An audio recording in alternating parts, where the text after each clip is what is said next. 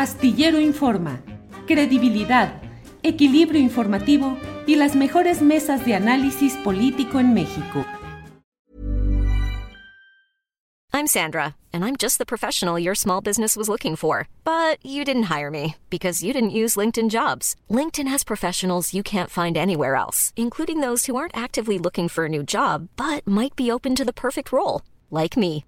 In a given month, over 70% of LinkedIn users don't visit other leading job sites. So if you're not looking on LinkedIn, you'll miss out on great candidates like Sandra. Start hiring professionals like a professional. Post your free job on linkedin.com/people today. Hey, it's Ryan Reynolds and I'm here with Keith, co-star of my upcoming film If, only in theaters May 17th. Do you want to tell people the big news?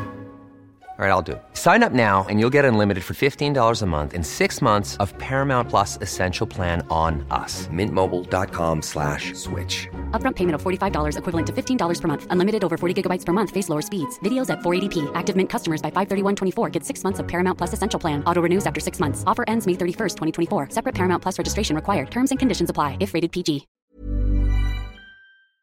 Todavía no, no se ve que, que baje lo, lo, fuerte. Este, parecía que normalmente, tradicionalmente, estos días ya no había mucha información y ya tendríamos que rascarle de pronto, ¿no? A, a, a las notas, pero estas declaraciones del presidente que incluso hace eh, pues un llamado a la gente para que le ayude por si tienen información, si es un, pues es un atentado para desestabilizar a su gobierno. ¿Qué piensas, Salvador?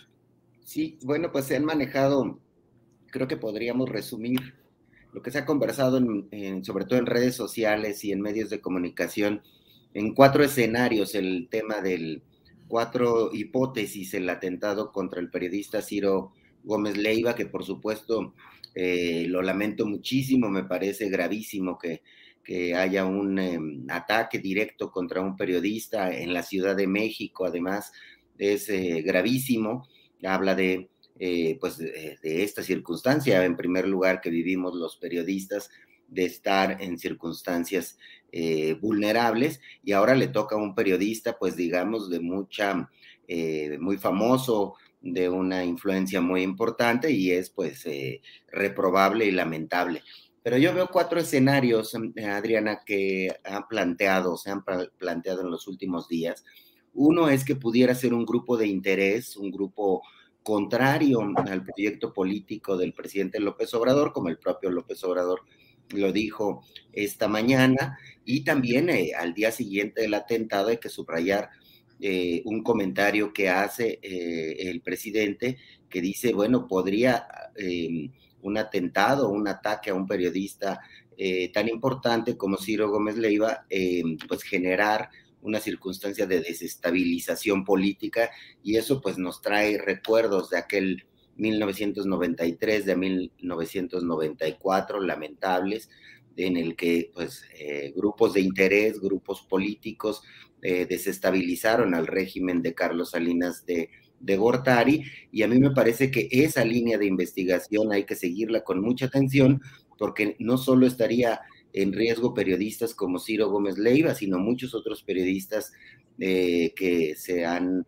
eh, colocado en una posición, eh, digamos, muy combativa frente al, frente al gobierno, por un lado, o que están en posiciones cercanas a las de la oposición o a la de los grupos empresariales. pudiera ser peligroso este escenario para otros comunicadores, para otras figuras políticas, para empresarios, para líderes religiosos.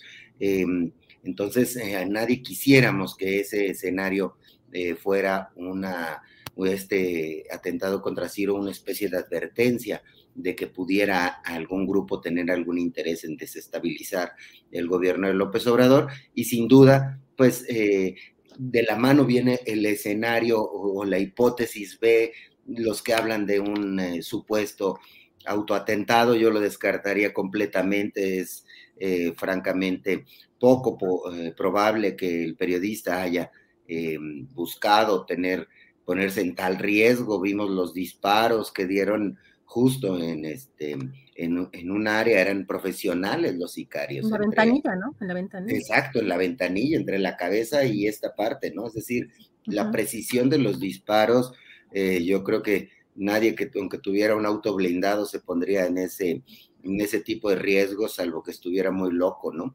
Y no me parece que sea el caso del periodista Ciro Gómez Leiva. Un tercera hipótesis que se ha manejado es que pudiera ser algún eh, eh, grupo cercano al presidente López Obrador o que el propio presidente López Obrador, como habla y ha criticado a Ciro Gómez Leiva pudiera generar eso, eso pues es incongruente desde el punto de vista político, porque quien más se afectaría de, una, un lamentable atentado que hubiera prosperado algo peor, hubiera resultado herido o incluso peor que eso, eh, pues es el propio gobierno eh, federal o el propio movimiento que respalda al presidente López Obrador. Entonces, un autoatentado o un atentado alentado desde el gobierno eh, son asuntos, pues francamente, descabellados que no, no caben. Y el cuarto escenario que escuchaba, que lo comentaba eh, mi querido Jorge, el tema de algún grupo del, narcotráfico,